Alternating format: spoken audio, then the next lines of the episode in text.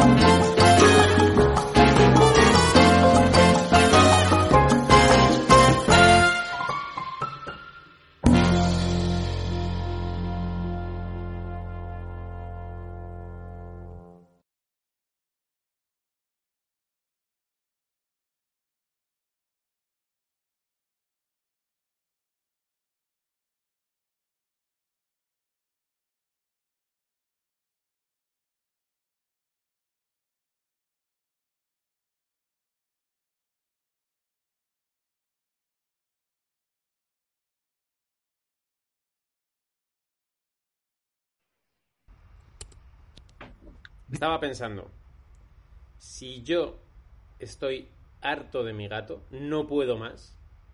Hoy, esta mañana me he dado cuenta que no puedo más. Imagínate, imagínate cómo estoy yo. No me quiero imaginar la gente que está con pareja. O sea, no me lo puedo creer. Yo estoy peor que tú. O sea, hoy mi gato se me ha subido a- encima y he dicho, ya quita, coño, ya quita, ya está. Eso, eso me han hecho hoy a mí. Lo mismo. Lo mismo, tío. No es coña. Lo mismo. Ya quita, quita ya quita, ya está, ya está, ya está.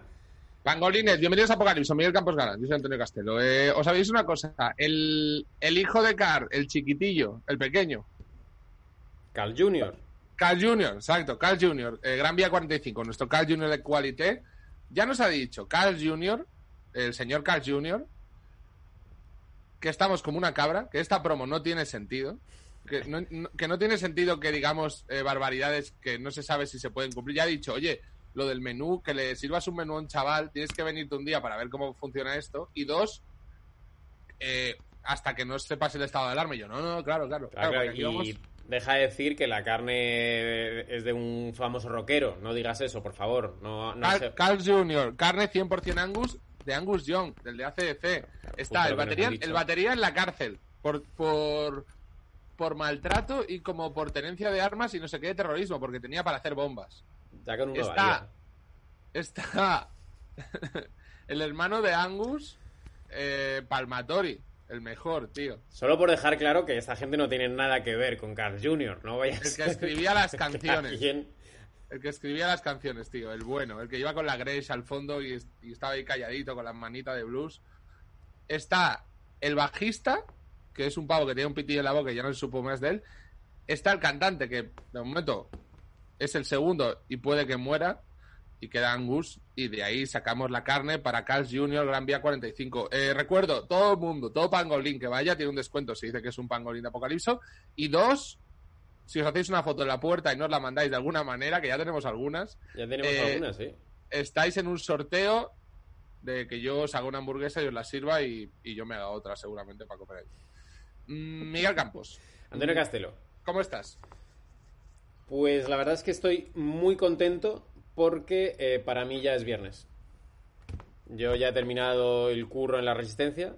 Ah, es verdad, qué cabrón. Mañana eh, voy a lo que se dice dedicarme a mis labores y no puedo alegrarme más, la verdad. Perdona, acabo de leer en el chat eh, un- una persona que, que no se ha suscrito a nuestro canal. O sea, No le voy a contestar. ni a mencionarla ni a contestar, pero eh, dice, te tienes que sacar el carnet de manipulador de alimentos. Lo tengo, lo tengo, por un curro que hice, de chaval. Tienes el carnet, de- pero supongo que eso hay que, no, o sea, no te puedes sacar el carnet de manipulador de alimentos en el 93 tengo, y lo hacerle tengo. una hamburguesa a alguien en el 2021. No, claro, los alimentos han cambiado mucho. Venga, eso es la mierda. Yo ya, yo ya tengo el carnet de manipulador de alimentos. Un tomate sigue siendo un tomate. Y yo lo sé manipular. Vale, solo quiero decir eso. Em, ¿Sabes un, un, un, eh, un lujito que me he dado esta mañana? Esta mañana te, has, te has masturbado. eh, me he masturbado y luego me he desayunado. Me he lavado las manos y luego me he desayunado la, la tarta de Carl Jr. que nos dio el otro día. Buenísima. Bueno, aquí tienes otra persona. ¿Sabes lo que he hecho yo? mucho más, mucho más yo. La me he he masturbado metido, mientras me comía la tarta. no, la he metido en un yogur. Pero la tarta así... ah, no, ah, no, no, la tarta la había dejado como en un bol y la vi y dije, si le meto un yogur es un desayuno, porque es como un poco más de desayuno. Entonces, le he metido un yogur, la he chafado y me he comido eso. ¿Cómo va tu entrada en Masterchef? Como el día que entré yo en Masterchef, tío. Se acaba Masterchef. Lo de la gitana se va a quedar en, bueno, un día que hubo un pequeño percance, tal, no sé, no pasó nada. Pepe, cállate, imbécil. Te imagino así en es que solo faltaba, tío, eh, que... Pero, tío, ¿cómo van a... a ver, vamos a ver. Esa gente que yo le... res- A mí, bueno, ¿sabes que Pepe para mí, Pepe de Masterchef, es sin duda, sin duda, eh, un invitado para una entrevista de tipo late y tal, nivel eh, Antonio Gala. O sea, es maravilloso. tío. Totalmente. Es un invitado Es- maravilloso. Es un invitado maravilloso, tío. Yo lo he entrevistado como tres o cuatro veces. Una vez en un, en un programa de la SER me dijo, le digo, bueno, entonces que Pepe, esto es, Masterchef está amañado. Y dice, por supuesto, sabemos el ganador desde que empezamos. Y le digo, hombre, lo decía de broma. Y dice, no, es verdad. Y dice, "¿Qué- es que es la tele, ¿qué esperabas? Yo tampoco, dice, tampoco que voy a engañar a la gente. Y yo, no, no, no, está, no hay más que hablar. Es genial, tío, es un tío genial. O sea, y, y además, lo he entrevistado muchas veces y siempre ha sido un tío genial. O sea, Yo te decir que grabé con él una promita en televisión española y no puede ser más majo. No es que- puede ser más majo. Sí que es cierto que esto fue hace siete años. Le ha dado tie- mucho tiempo a ponerse imbécil, porque la gente No. cuanto más te le pisa, mm, Pues no. el, el Está- creciente imbecilidad. Está igual. Es un tío maravilloso. Como el resto de los... Bueno, vamos a cambiar de tema. Eh, vamos a ver. Eh, Miguel Campos. Hoy tenemos muchos invitados. Un momento, ¿tú cómo estás? ¿Tú cómo? Es que tú no me dices cómo estás. Vamos a hablar de otra cosa. Estoy mal, ¿eh? No quiero engañar a nadie. Vale, sí. sí, sí, la verdad es que en cuanto he hecho la pregunta me he dado cuenta. Tú no estás bien. Es que, ¿Por qué, Hoy he por qué tenido un disgusto muy grande de un amigo mío. ¿Por qué Estoy mal. preguntarte, la verdad? Estoy, estoy, te lo digo en serio, estoy con la lágrima, tal cual te lo digo, y eh, estoy que si me pones, no sé, Roar de Katy Perry, eh, Fireworks de Katy Perry o Farsante de Ozuna, Sí, me vengo abajo. te vienes abajo. Son tres canciones que a mí me hacen llorar. Tío, pues eh, está muy bien porque ahora viene Galder, que se lo va a comer esto. Galder, vamos a decirle a todos los pangolines, porque aquí hay un respeto. Mira, aquí no ganamos dinero. Galder, Ahora, ahora con va a coger cuchara y tenedor y se va a comer el, el castelo de hoy, se lo va a comer. Tacatá, tiri, Dios. Dios bendiga la bendición y Dios bendiga a Carl Jr. Eh, este programa hace menos dinero que nada y respetamos mucho al pangolín. O sea, no queremos ofrecer una mierda de contenido. Entonces, la semana pasada, Galler, a mí no me gustó su sección. Digamos que lo apercibí. Dije, no me vengas al programa con nada. No me vengas con nada. No me vengas con nada. Puede que seamos la última mierda, pero orgullosos como los de la primera mierda. Entonces, le dije, tu sección ha desaparecido. Sí, sí, se lo- tengo que decir que se lo dijiste seco, ¿eh? Ya no hay más sección. Ya no hay más sección, tío. No me ha gustado y, tío, respeto a la gente como si fuese yo que estuviese viendo esto. Entonces, hizo sus artes mágicas, que es que a mí me cae muy bien, y que nos encandila con sus palabras. Es un encantador de serpientes. Entonces aquí, está otra vez aquí, está otra vez aquí, no me preguntes, está otra vez aquí. Es entrar. lengua de serpiente, se acerca por detrás de ti y te dice, todos están contra ti, menos yo. Y, Venga, y que de repente pase, vuelve. Venga, a ver, que pase. pase. No lo voy a, no le voy a hacer de menos la sección, eh, lo prometo. No, no, claro que se lo vas a hacer de menos y todos lo vamos a disfrutar. Eso es eso. Pero bueno, ¿cuánta gente se va a enterar? Hombre, Galder, desde las Barranquillas. ¿Qué pasa? Galder, ¿Cómo está? agarra el palo. Galder, agarra el palo. ¿Qué pasa, Miguel? ¿Cómo estás? ¿Cómo estás, Miguel? Qué alegría verte. Bájate un poco el micro, macho, que estás fortísimo, tío. Miguel, crack. Miguel. ¿Pero qué ¿Cómo pasa? ¿Qué te, Miguel? qué te pasa con- conmigo? Nada, ya está. ¿Castero? Galder, eh, vamos a ver. ¿Qué traes hoy, por favor? Sorpréndeme. Nada, tío, no traigo nada. Ya está. O sea, el tra- mi trabajo ha sido llegar hasta aquí. O sea, encandilarte. Ya está. ¿Qué más quieres que haga? ¿Que haga un doble trabajo? O sea, tenerte contento y luego encima una sección. Venga ya, hombre, por favor. Pero... Solo te voy a hacer una pregunta. Si la respondes, todo irá bien. Vale. No es ni las tres preguntas del dragón mágico de la cueva, no, no, es solo una. Es la pregunta del dragón grochito. Está Venga. bien, ya está, ya está, ya está. ¿Cuál es tu hamburguesa favorita? La Carl's Jr. original. La original. La que ponen... O sea, ni, na- na- o sea, las otras me gustan, pero la original, ¿eh? Original. Puedes seguir, puedes seguir, perdón. Uh, perdón por haberte yo- molestado. Perdón por Un momento haberte de tensión ahí hasta que, he visto, hasta, hasta que te he visto la gorra. Uf, qué, qué tensión. Perdón por haberte Eh, Galder, ¿qué haces de 3 de la tarde a ahora? Porque yo me sé tu, tu vida antes, antes de las 3 de la tarde, pero luego para mí eres una incógnita. Siendo que eres una persona que no te conozco ningún hobby, hay una vorágine ahí, o sea, eh, la resistencia me está salvando la vida, porque es que luego yo no sé qué hago. Entro al Overwatch, eh, todo el mundo me da una paliza, o sea, no sé apuntar, no tengo reflejos. El ¿Qué, qué pasado estás? Yo he jugado mucho, pero ¿qué pasado estás? Ya no se juega al Overwatch. Ya, pero yo soy una persona de... de- bueno, o sea, a mí me gusta lo vintage y, y sigo jugando, y todo el mundo me gana, y ya está. Vale, Galder, ¿qué traías hoy? Ahora en serio. Eh, yo, no traigo, yo traigo a otra persona. Voy a traer eh, a un En, ter- en términos coreano. de sección, porque has pasado la prueba, te voy a intentar ayudar. En términos de sección, cuando él te ha preguntado qué haces, era como para colar algo gracioso. Y tú no has dicho nada gracioso. Por eso me has obligado a decir, venga, ¿qué Yo me he ido a la verdad. Yo me he ido a la verdad. La verdad no gracioso. Lo que hago, Galder, me, me pone nervioso que eh, tu pelo, tu pelo no empaste bien con el croma. Es que tienes un pelo... Ya sería Frida Kahlo por ahí, ¿eh? Parece un, un gato acostado, tío. Parece que te han echado betún en la cabeza. Pero es tú, pero tú cuándo has tío. visto un gato con el pelo rizado? O Te sea, ha caído, te ha caído un gato así, clon. Vale, eh, nada, eh, vamos a traer al Hazle una presentación, hazle una presentación. Sí, eso, eso te iba a decir. Este cómico eh, salió en Got Talent. Aquí no, primero tienes que decir, vamos a, o sea, tengo un invitado que le vamos a Ajá. llamar para que la gente lo entienda. Vale, Miguel, vale, tengo, tengo un invitado, lo- le vamos a llamar. O sea, yo interpreto que Castelo es como eh, mi ángel de la guarda que está por aquí.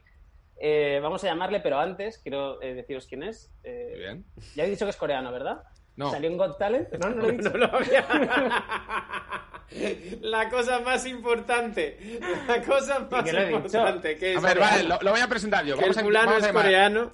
a un colega de Galder, porque Galder estuvo en intercambio en Corea y tiene contactos siempre en Corea. Y tiene un colega que sabe castellano y está ahora en Corea incluso hizo sus pinitos de cómico. Salió en No, no, el tío, el tío es cómico, es cómico en Corea. De hecho, allí es youtuber y, y tiene un canal con un montón de suscriptores. Tendrá como 300.000 o 400.000.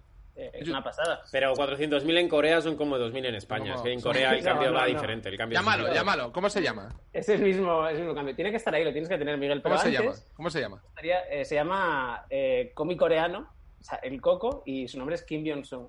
Kim Jong-un, hijo de Kim Jong-un. Eh, sí.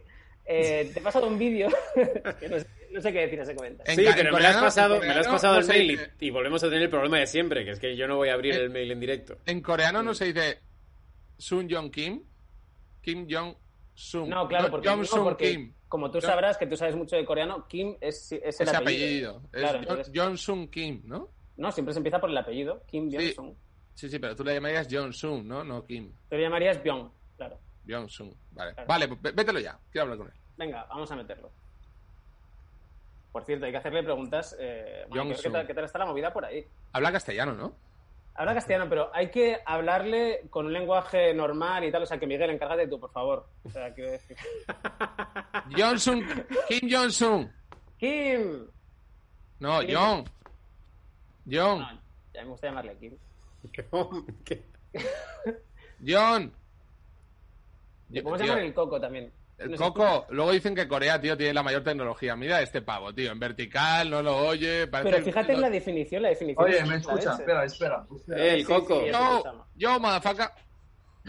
Eh, pero míralo, tío. Eh, así, la definición es increíble, tío. ¿Qué, qué Sí, clase sí, de o sea, tienen un 5G ahí. Oye, eh, ¿por qué está? ¿Por qué Hola. está girado? Espera. gira el móvil. Gira el. Ah, móvil. ok. Uf, espera. Vale. Si le has tenido que decir eso, tío. No, no, que a los coreanos por una raza superior. Buscando en YouTube, cómic Eh, coreano. ¿Cómo o sea, puede ser que pasada. tengáis Samsung y Para, no para, puedas para, darle la para. vuelta al, al móvil? A lo mejor lo espera. tiene horizontal. Pero, Es que, tío, es que yo también quiero, yo también quiero grabar. Parece el doctor Caban, tío. Eh, eh, tiene ese nivel de Para, tecnología. para mostrar a los coreanos. Nivel de tecnología ca- caco. Eh, Kim, primera pregunta. Eh, ¿Conociste a Galder cuando se alisaba el pelo eh, con alisados coreanos? Buena espalda, eh, tiene el chaval. Hola. Sí, sí. Hola Kim. ¿conociste. ¿conociste a Galder cuando tenía el pelo liso como un coreano? Como una estrella de K-pop. A ver, hay que. Yo- no vale. Galder, Galder, Vale. habla de tú. Yo, sé hablarle. Kim, ¿Pero ¿Cómo es esto? Zoom. Hola. Oh, Hola. te vi en YouTube. Hola, bigote. Hola. bigote. Te vi. Mucho gusto. ¡Oh! ¡Hola, Kim! Hola, bigote. Hola. ¡Hijo de ¿Cómo te puta! Ah, Antonio, Antonio, Adiós. mucho gusto. Antonio igualmente. Kim. Eres un, eres un crack. En primer Antonio, lugar, Kim. ¿qué tal estás? ¿Estás Ah. bien? Sí, estoy bien, sí, normal. Normal, muy bien. Es de mi gente. Vale, eh, nada, eh, queríamos hacerte algunas preguntas sobre Corea, ¿vale? Yo tengo Ah, algunas. sí, pregunta. Sí, sí. Vale, allí... Del sur, ¿no? eh, sí, del Del- sur. sí, del sur, del sur, del sur. sí, Mm. eh, en la que te dejan respirar. Eh, Sí, claro. allí, las mascarillas, o sea, ¿cómo son? ¿Cómo son las falsas? ¿Son de España? ¿De dónde vienen? ¿De, de aquí?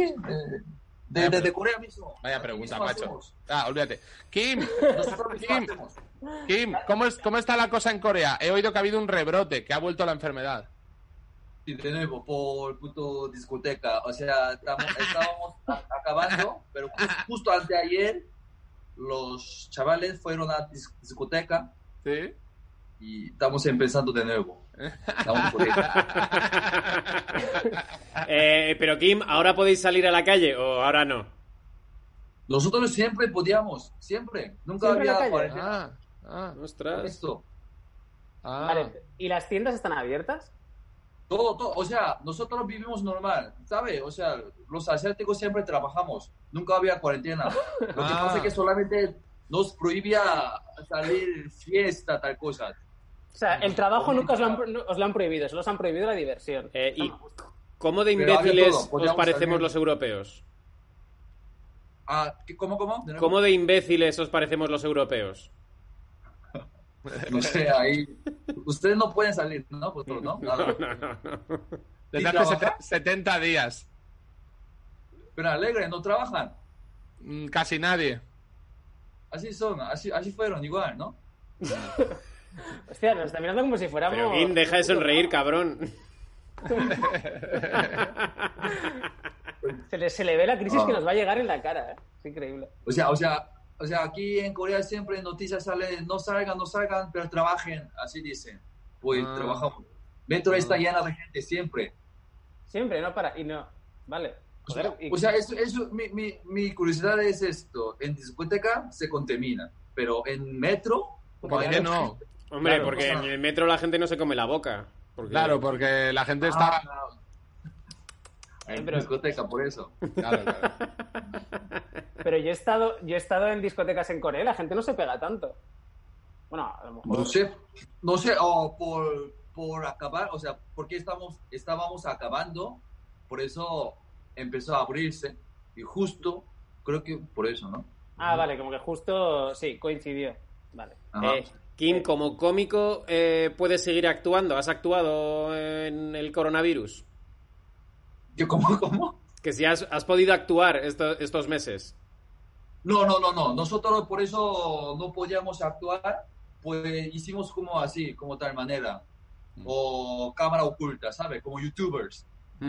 Ah, vale, bueno, tú te Por eso aquí en Corea, en televisión había dos programa- programas de comedia.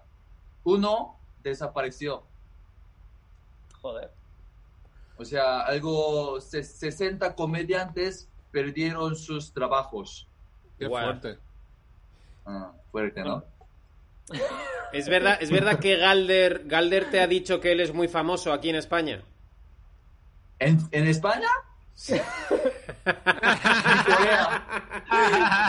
Mira cómo se ríe. La pregunta era trampa. No, pero- se ríe duro, eh, feo, eh, se ríe Oh, duro. ha sacado, ha sacado me interpretación.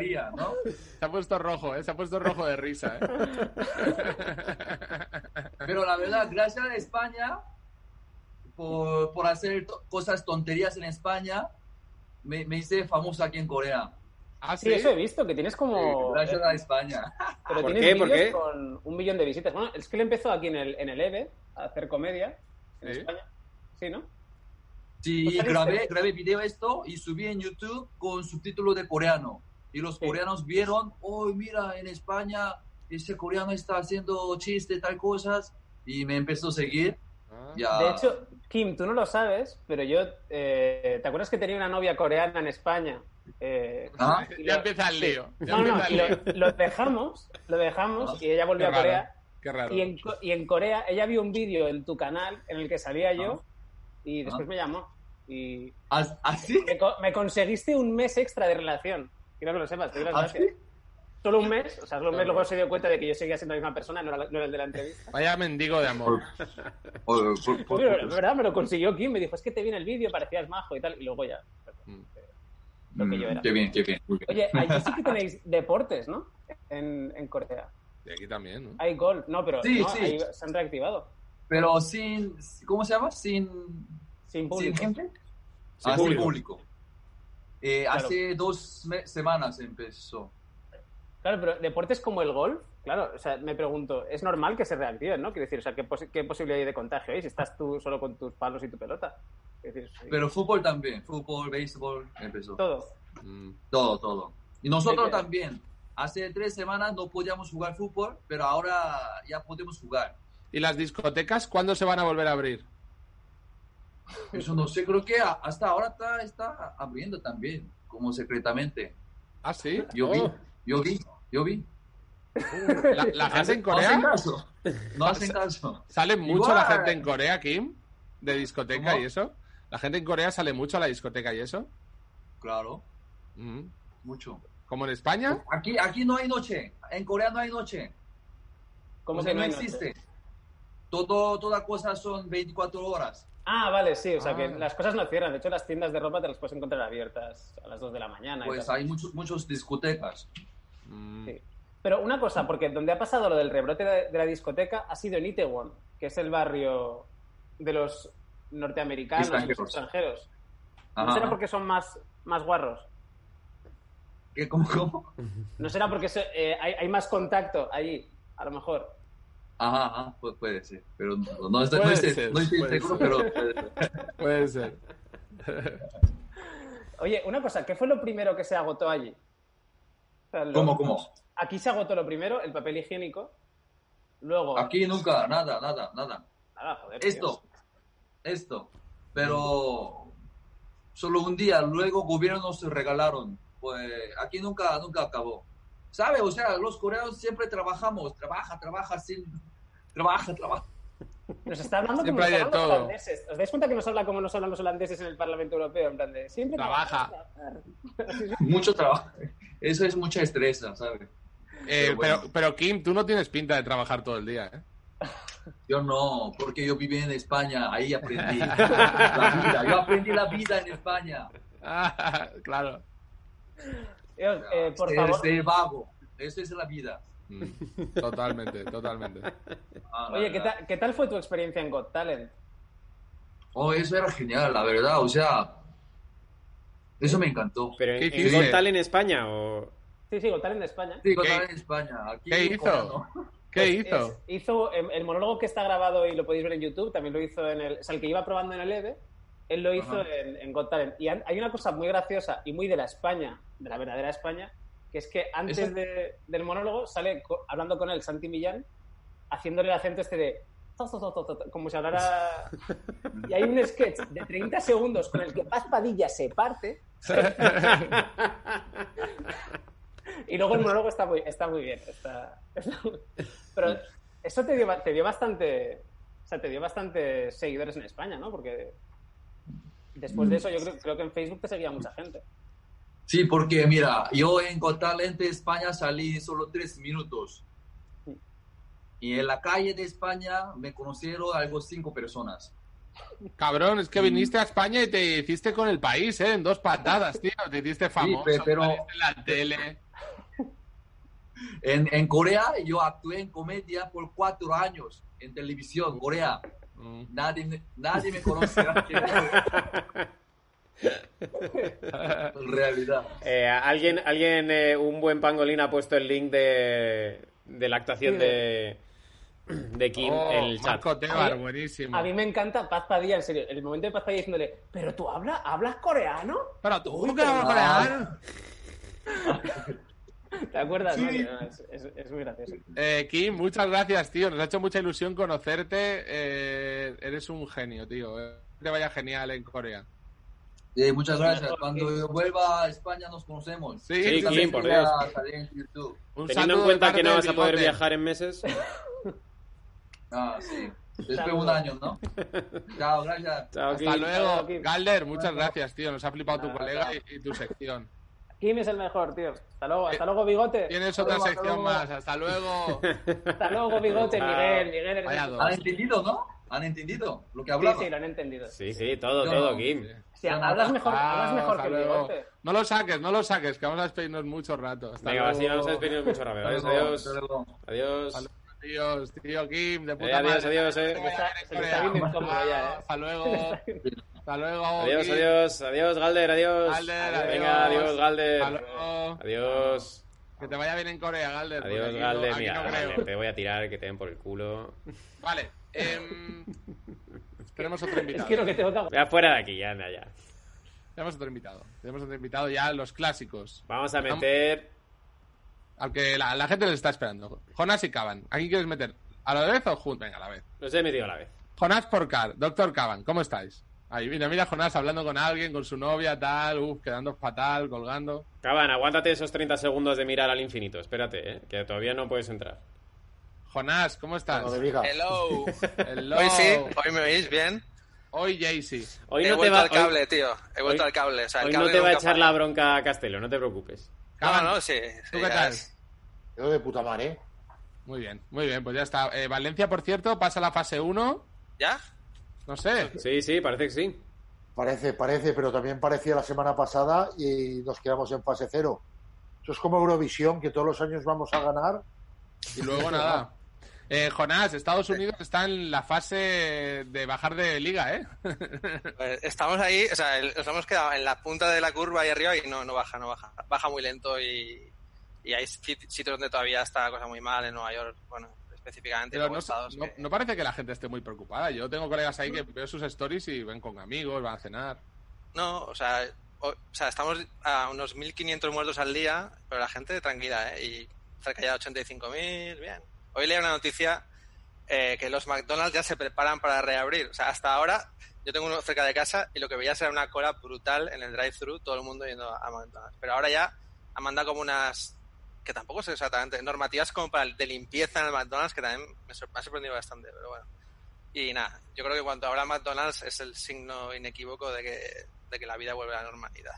Tíos, eh, hoy he leído la noticia de que la gripe española eh, mató al 70% de las muertes que causó fue en el rebrote.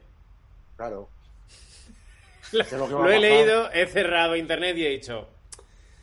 ya está, Ups, yo, ups, yo ya, sí. yo ya he leído suficiente por hoy, yo ya estoy. ¿Por qué, Caban? ¿Por qué dices que es lo que va a pasar? porque eh, ahora se ha ahora había más susto y tal, se ha conseguido parar, porque la gente yo creo que no lo acaba de entender. Cuando decían lo de aplanar la curva, no era realmente que muriera menos gente, que ojalá, era que se murieran, digamos, en orden, de forma que no colapsaran los servicios. Y, la, y parece que cuando lleguemos a la segunda oleada, las cosas que tendrían que haber puesto en marcha no se habrán puesto, pues no creo que la atención primaria, que es la que tiene que parar el golpe, la hayan esté en situación de hacerlo.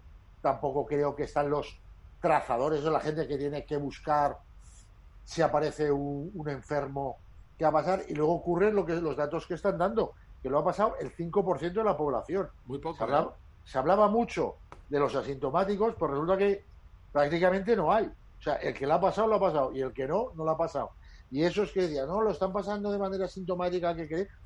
Se ha visto que no existe.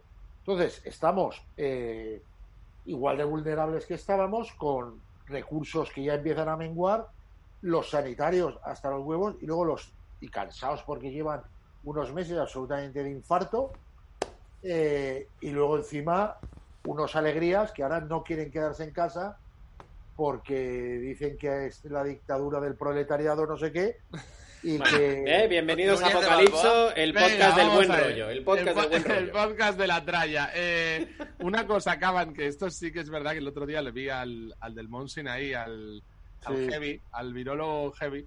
eh, eh, García, sí, el, el que parece el guitarrista flamenco. exactamente, pues Exacto. le vi en Iker, en tu amigo Iker, y dijo, una, y dijo Iker, no, porque no se quede la inmunidad de rebaño. Y el tío se quedó mirando a cámara, le tembló un ojo y dijo, ojalá no pase eso de la inmunidad de rebaño.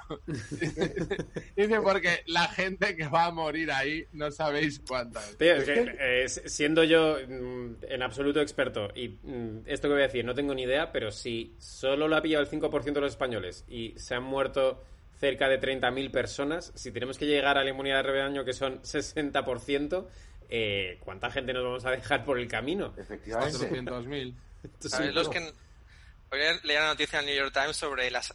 Está habiendo ejecuciones masivas de cerdos en el, en el Midwest americano, porque como en las granjas de cerdos no. la- bueno, ya no hay trabajadores, los cerdos están creciendo demasiado y ya no pueden. Llega un punto en que ya no pueden comercializarlos, o sea, los tienen que matar. Y bueno, en Minnesota habían matado ya como 90.000, en Iowa eran como 600.000, pero lo más fuerte es la, o sea, los granjeros no están acostumbrados a matar cerdos, o sea, lo, lo llevan al matadero y ya los procesan. Bueno, pues se- hablaban con dos y uno la idea, a ver si sabe de dónde se le ha ocurrido. No me va a gustar Yo nada. lo que ha hecho es, eh, ha sellado todo el cobertizo, sea, todas las, Ah, tío, las- las juntas y ha empezado a meterle CO2 hasta que los cerdos han hecho plap. Y luego había otro que dice que no es que me decía, eh, pero es que me he tirado todo el día porque he ido, me he pillado la pipa y he ido Es que uno por uno cara. pegando un tiro a cada cerdo. O sea, que así está el tema. Complicado. Sí. Qué horror. Me he censurado esa parte del programa, ¿eh? Porque ¿La has censurado? me la he censurado. Me he quitado los cascos, no he escuchado nada. Joder, que estamos hablando de tío. cerdos, tío. Pero no te habrás dado por aludido. No, la verdad es que no se han inspirado para esas, esas técnicas, pero vamos. Un clásico, ¿no? De donde los- sea, donde sea. resultan familiares. sí. Qué horror, Los tío. 40. en Pero vamos serio. a hablar del, del documental de Michael Jordan, o de lo que queráis. por favor. O de lo que queráis. O de los pijos del barrio de Salamanca, que es Uf, buenísimo. o de los pijos de los barrios de. Salamanca. ¿Qué es eso? Oye, por cierto, mira, he visto, he descubierto hoy en Todos Mentiras en el programa que me han pasado unas imágenes y mirándolas, que uno de los que da una señal es con una escoba y otro es con un palo de golf. Es un decir, palo de golf. Sí. pero, pero uno es con una escoba, el que todo el mundo que pensaba al principio que era un palo de golf dándole 11 al paso, es una escoba. Pero es que hay otro que le da una P de parking con un palo de golf. Amigo, se explica mucho. Pero la, la risa es eso que eh, ayer toda la gente recuerda al cojo manteja, manteca, y al tío ya lo han bautizado como el pijo manteca. El o sea, ya no se quita, eso es como en el pueblo. El, el mote lo heredan hasta tus nietos. Eso es como, como, como la peña yonki de Valencia que heredaban los motes, Caban. Claro. Sí, sí. Cuenta, el- cuenta esa historia que es buenísima. El voltereto. El voltereto era un clásico. No, sobre todo eran los negros que vendían, perdón, las personas en situación No vamos a decir por qué sabemos esto, pero puedes proceder. de afroamericano, pues nada, lo- lo- los negros que venían caballo, eh, pues uno, por ejemplo, que era un clásico que era el Rambo. Pues llegaba la policía que no respeta a los emprendedores y se llevaba el Rambo para adentro. Entonces su número dos, que hasta el día anterior, pues a lo mejor era el Chuck Norris, se convertía en el Rambo, heredaba el mote. Entonces los clientes seguían yendo, ¿dónde está el Rambo? Y era otro Rambo, pero era Rambo. heredaba, el, pues como cuando se muera, yo que sé, el de Coca-Cola o cuando se murió, pues lo heredarían sus hijos, el de McDonald's. Pero- pero Pues te aquí lo quedas- digo, pero con caballo. Tú te quedas con el mote. O sea, tú sabes que hay una persona de color negra que tiene ese mote, pero, pero no es él. O sea, ya puede ser quien sea, ¿no? Claro, entonces como la peña, "Oye, ¿qué hago? Pues ve ahí y preguntan por eso, por el Rambo. Pues si tienes El Rambo. Rambo, el voltero, entonces iban ahí. El voltereto. Y eh, volviendo a, lo- a los pijos, a las manifestaciones pijas, ¿habéis visto que hoy no ha salido nadie? Casi nadie. ¿Ah, sí? Hoy, hoy ha, ha sido un bluff, ¿no? Han salido, ha- había más prensa de hecho que manifestantes. ¿Creéis que es porque los pijos no se han enterado que las manifestaciones hay que hacerlas todos los días para que te hagan caso? Que es una cosa que tienes que dedicarle un tiempo. No, pero y- quien ha salido hoy es un auténtico convencido. O sea, los de hoy sí que se merecen liderar el movimiento. Yo, yo alucino comparando por países aquí, los que salen a la calle y la lían son los rednecks con las pistolas y los, los M16, tío. Y en España son los pijos, ¿no? Los de... Bueno, tampoco ha sido, tampoco ha sido tanto, ¿eh? Nah. Nah, ha, sido, ha sido simplemente por, por la imagen, que era maravillosa ver a Sí. toda esa gente creo, con creo que hubo, vi un cóctel molotov con Macallan ahí en plan de... O sea, Pero yo creo que en cuanto ha- han reflexionado alguno y habrá corrido la voz a partir de lo que ha pensado uno, es que vamos a decir nos contagiamos todos, entonces se lo habrán pensado un poquito más. Porque el problema, el problema es yo que se manifiesten por lo que sale de los huevos, me parece perfecto, pero chico a dos metros. Y el problema es que no estaban, entonces, eso, por un liada, Y luego el, el rollo ese de, ah, que venimos aquí la libertad de España, esto es una dictadura encubierta, y son todos franquistas, y dices, hombre, no, estará la cosa mal. Pero que hay una dictadura, la prueba es que tú puedes ir a rebuznar tranquilamente. En tu época, al que salía a protestar, se lo llevaba ahí la brigada, la 26, lo inflaban a hostias en un, en un sótano y se podía pasar unos años en la cárcel. O sea que no estamos en una dictadura, aunque por razones sanitarias se hayan tenido que reducir algunos derechos fundamentales, como es el de reunión. Avan, que es que si te dejo te pones sexta noche. Eh, es- estos dos querían hablar, querían hablar de, del documental de Jordan. Buah, Es que me está flipando, tío. O sea, bueno, lo, lo- ¿habéis visto? Eh, Caban, ¿tú lo has visto? ¿Has visto no, algo? no. Bueno, pues es un documental que habla de la, de la última temporada de Jordan con los Bulls y hace un repaso así de la historia de los campeonatos que ganó. Pero es que es, al final es un biopic de Michael Jordan, no sé, realmente lo de, lo de la última Da, temporada. da bastante asco Jordan en ese biopic, Eso, ¿eh? eso, lo que más me ha flipado todo es lo acabado que está Jordan ahora, sobre todo, o sea, la conjuntivitis de caballo que tiene en todo el documental. O sea, Sí, no Tiene algo raro en los ojos Jordan, ¿eh? No sé qué. Y eh, he estado leyendo y nadie. hinchado. Jordan no ha dicho qué le pasa, pero algo le pasa, obviamente. Está tiene, hinchado, está como hinchado, ¿no? Y tiene un ojo amarillo, tío. O sea, tiene tiene, un ojo ojos amarillos. amarillo, está un poco. No, pero hecho yo mierda. decía en el documental, o sea, me da asco el Jordan de los 90, me parece un imbécil. Yo tengo que decir que, que, que, mm, es que yo estoy bastante en contra de toda la filosofía de Jordan de no, eh, los ganadores, tenemos que tal. Yo, como era el espíritu ganador, pues cogía y, y trataba mal a mis compañeros para que subiesen a mi nivel y tal. Bueno, pues eres, la verdad es que Es un horror. te, te dio resultado porque eres el mejor jugador de la historia, obvio. Pero es eh, la filosofía más tóxica, eh, masculinidad tóxica que he visto en mi vida. Que es como, pues eso, al final, en el, en el último capítulo cuenta cómo le pega un puñetazo a Steve Kerr, que es un tipo al que le saca 15 Oveja. centímetros, que es como cabrón. Y luego que es un picado, o sea, te das cuenta, eh, lo cuenta en el documental, que muchas de las veces en las que se hincha a meter puntos o secan jugadores porque, por ejemplo, Por en las enfados, sí. Claro, Sí, sí. en las Olimpiadas, se ente- como se va a fatal a matar con el general manager y sabe que quiere fichar a Tony Kukoc, pues, pues le voy a joder, pues le voy a secar. Y O- mola como Tony Kukoc dice, no entendía nada de por qué iban tan a por mí si yo no había hecho nada. Creía que de hecho íbamos a ser compañeros y nos íbamos a llevar bien y de repente... Y luego se llevaron bien, ¿no? Sí, luego sí, Sí, luego sí. luego. también se entera de que Dan sí. Mayerly, un jugador de Phoenix Suns en una final, es el favorito de, de- de Jerry Krause, del general manager, y dice, pues sí, pues te voy a sacar. Igual, a veces pienso que igual el, el- este general manager lo hacía adrede para, para que se, para motivar a Jordan. no sé. Lo, ah, lo que más me ha molado ha sido toda la parte de Rodman. O sea, que es un personaje que, ya, que, que me, que me El, alucina. el Yoka. Sí. O sea, el tío o sea, tiene un origen súper humilde. O sea, era más pobre que una rata de, de joven. Y, y, bueno, le costó entrar primero a la, para ir a la universidad. Lo repescaron tarde. Fue una universidad de mierda en, en Alabama. Y ya cuando llega a Detroit, cuentan o sea, historias de que el tío llega a Detroit y, claro, se empieza a ver con pasta y se iba como a los hoods, ahí a los suburbios de Detroit. Y, desde el coche soltaba billetes de 100, de 100 dólares. Y se pone a salir con Madonna, el tío empieza a jugar, a irse Las Vegas todas las noches. Cuentan también que Madonna está súper obsesionada con tener un hijo con él, que una vez le llaman y él está jugando a los dados ahí en un casino en Las Vegas, y dice, tío, eh, vente ya porque estoy ovulando. Y el tío se coge el jet y se planta esa misma noche en Nueva York, se zumba a Madonna toda la noche y a la mañana siguiente se vuelve a Las Vegas. Y que ella le llega a ofrecer como 20 millones de dólares para, para que la deje embarazada, que pero al final nada, tío. ¿Y, la, ¿Y no la dejó embarazada? ¿Por qué? No, al final creo que ¿No no. os parece misterioso eh, lo poco que habla Rodman en el, en el documental? Porque le han grabado para el documental, porque se ven imágenes, pero le sacan No habla, muy tío. poco. Tiene que ser que o Rodman está eh, medio cucu, que puede pasar, o que el tío dio una entrevista de cinco minutos y dijo, ala, ya la tenéis, hasta luego. Hasta luego. Hombre, las farras que se pega ahora con el Kim Jong-un este, que también ha contado alguna, que se va allí a, a North Corea, que si se ponen a beber y a comer como cerdos, luego se, se pillan un karaoke, aquel llama 15 putas, a- que es, es lian No, no os perdáis, por favor, las historias de cómo se parte la polla a Rodman.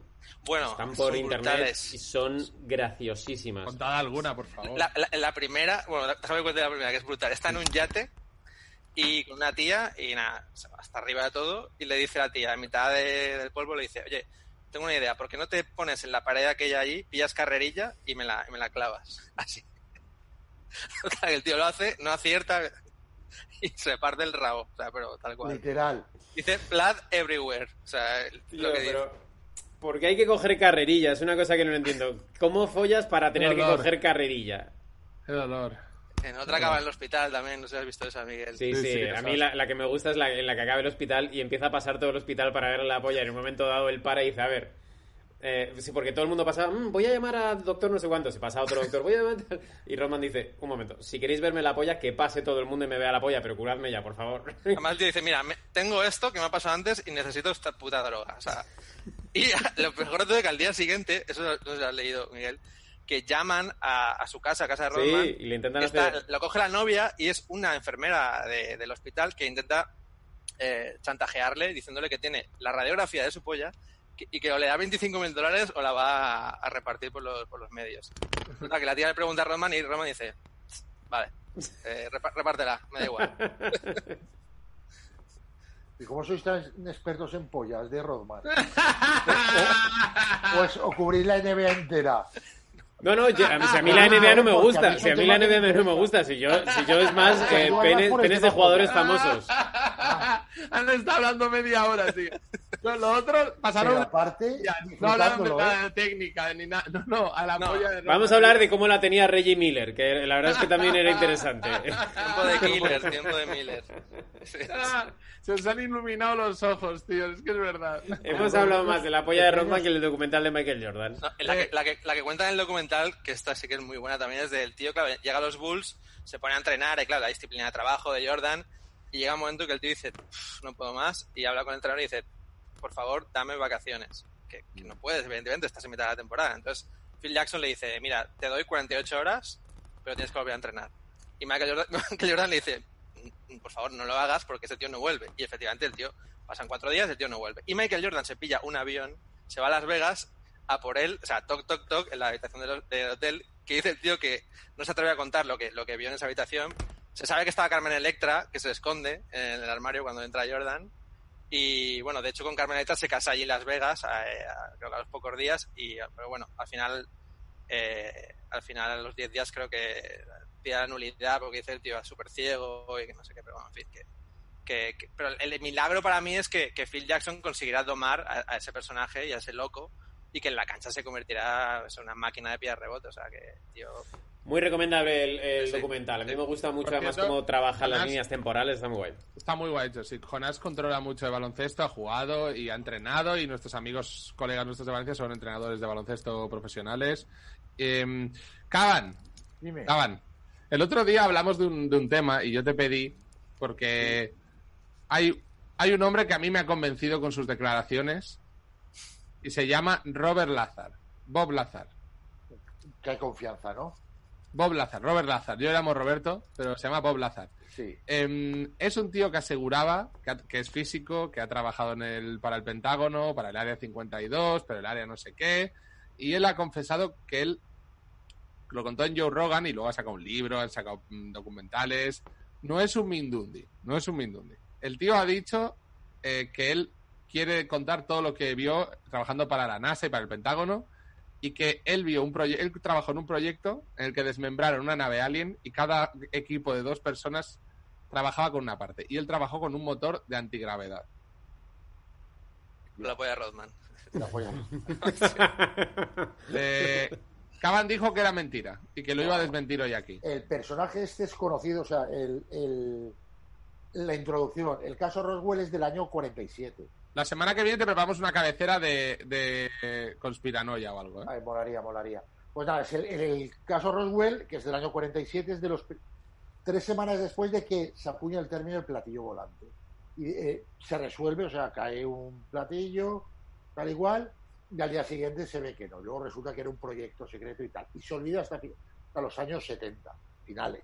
70, Bob, 80, Bob Lazar dice que a final de los 80, cuando ya está la, el mito una vez en, en eso y, y hacen falta que aparezcan nuevos personajes. Entonces él conecta dos cosas. Que ya se supone que el marciano de Roswell está en una fiambrera en el área 51, que es una zona que está ahí cerca de Las Vegas, además. A lo mejor Rodman salió de allí. Entonces había sido antes de la... Ahí, ahí hicieron, por ejemplo, pruebas nucleares durante la guerra mundial. Y luego es donde es el, la, base aérea que se utiliza para probar los aviones espía y todos los últimos modelos se prueban ahí. Entonces se va creando un mito, porque es una carretera sin señalizar, que se mete a tomar por culo y llegas a un sitio que oficialmente no existe. Creo que hasta 2013 la CIA no reconoció oficialmente que existía el Área 51.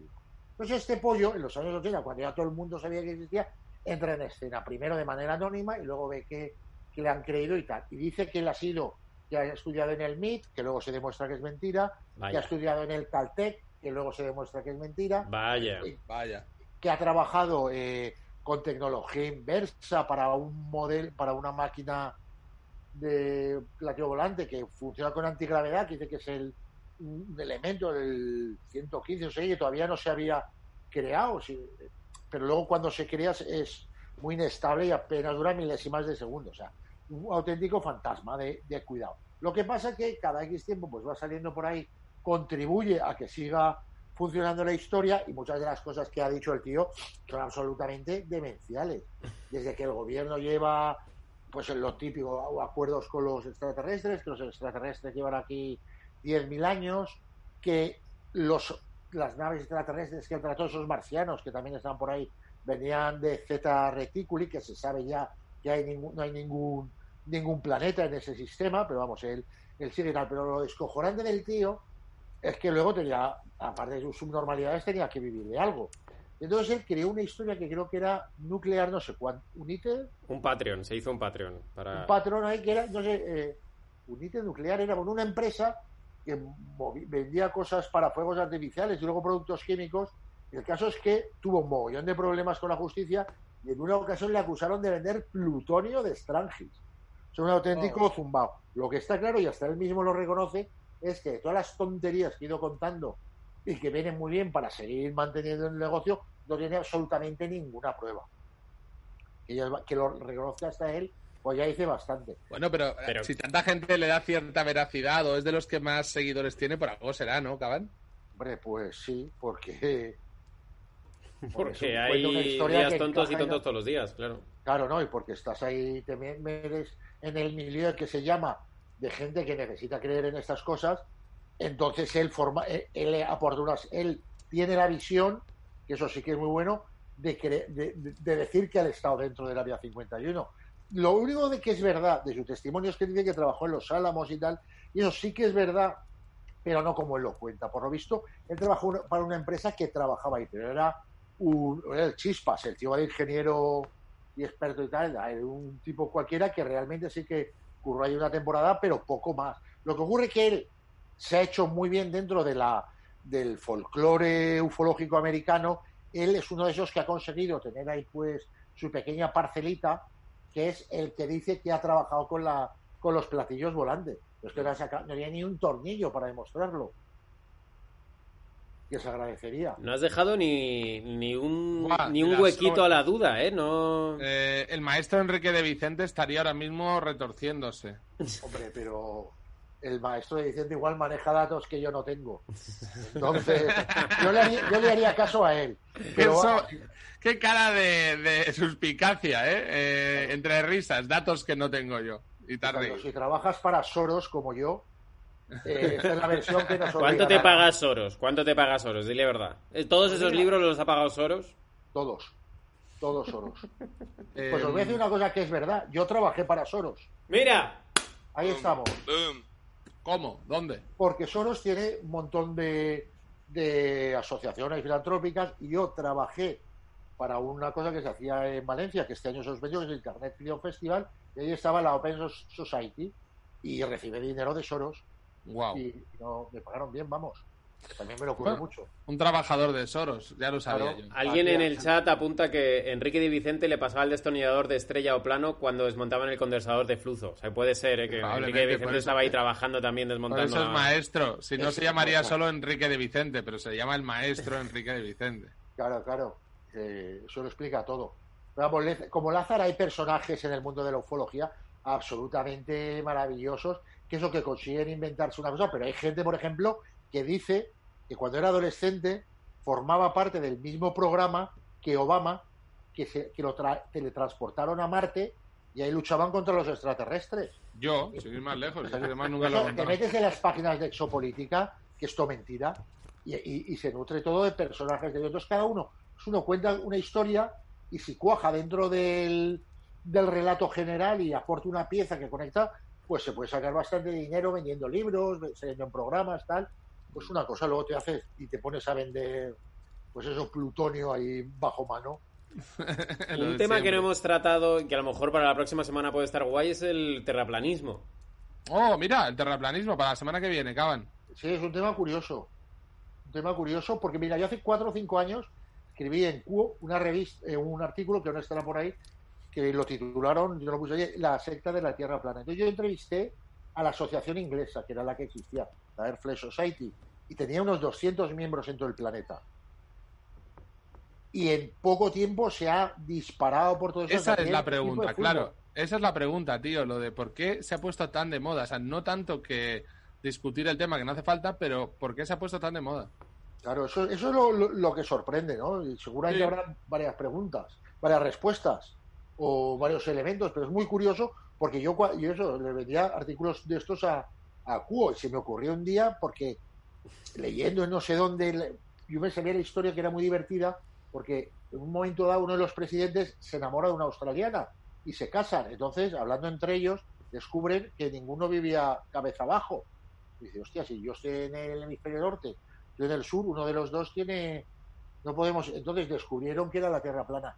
Y de casualidad existía joder. tenía una web de mierda. Y hablé con el tío tal, que era medio friki, tampoco era un trastornado del todo. Era un- porque luego de temas de conspiraciones, de, de tal, era bastante razonable. Pero Eh, vamos, él decía que... La, se- la semana que viene, la semana que viene os lo cuentas bien, porque es un temazo, tío, es un temazo y por qué se ha puesto tan de moda. Porque Eh, una, una pregunta que dicen en el chat que me gusta, ¿por qué todas las conspiraciones, que también las vemos la semana que viene, tienen a Obama por ahí de- dentro? ¿Por qué Obama Siempre, está en todas sí, las es conspiraciones? No, Obama, ahora- Obama ahora recogía los papeles del suelo en no sé dónde. Joder, pero- pero- Hombre, Yo me porque- preparo un especial de la polla de Obama también. sí. También, también. Oye, tío, Una Jonás, cata. Podéis Pues- organizar una hacer cata. monográficos de eso si queréis. Jonás, ¿tú crees que... Caban, eh, tío, siempre la burrada acaban, tío. ¿Qué he Siempre? ¿Qué he cada programa me dices una burrada, me cuelas una burrada aquí. ¿Tú crees, Eh, Jonas, que en el documental de Jordan se va a hablar de los años de los Wizards? ¿O van a, o cuando, cuando Michael Jordan meta la última canasta contra Utah, dirá, bueno, ya está, ya está aquí la carrera de Jordan? Yo Y creo no que van sí, a- tío, porque lo otro fue un, un epílogo lamentable, yo creo, pero sí, Qué tristeza. para llenar. Y del béisbol y del golf y toda esa el pesca. Del béisbol sí que hablan, sí que hablan. Sí, Qué- sí. Qué, qué loco, joder. Eh, Jonás, Caban, que Dios os bendiga, que Dios os bendiga a todos pangolines, Miguel Campos, hasta mañana, que mañana hay un programa muy especial en Apocalipso. Gracias a Carl Jr., por cierto, que nos patrocina Carl Jr., chavales, el, el hijo, el, el pequeñito de Carlos, Carl Jr., en Gran Vía 45. Si vais y os hacéis una foto y nos la hacéis llegar, estáis en un concurso para que yo os haga una hamburguesa cuando, cuando pare el estado de ala- de alarma. Y, y aunque no os hagáis una foto, os hacen un 15% de descuento. Que a lo mejor que os sirvan una hamburguesa Antonio Castelo no es el, el, el- lo que más el buscas en la vida. 15% llama más. por Delibero, por Globo, por lo que sea. Hasta luego, chavales, hasta mañana. Hasta luego. No. Chao, gracias, a tío. todos.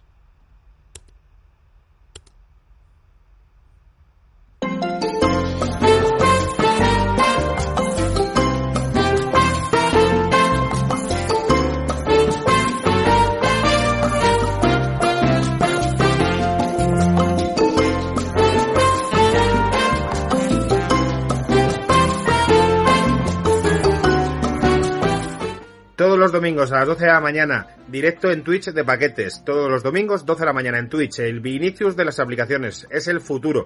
Eh, y necesitemos que estéis porque va a haber mucha interacción con vosotros. Eh, chat en directo para que nos eh, contéis cosas a nosotros, para preguntas para el invitado, para que nos propongáis paquetes, nos propongáis equipos, para Amplify your career through training and development solutions specifically designed for federal government professionals. From courses to help you attain or retain certification, to individualized coaching services, to programs that hone your leadership skills and business acumen, Management Concepts optimizes your professional development. Online, in person, individually, or groups. It's training that's measurably better. Learn more at managementconcepts.com. That's managementconcepts.com.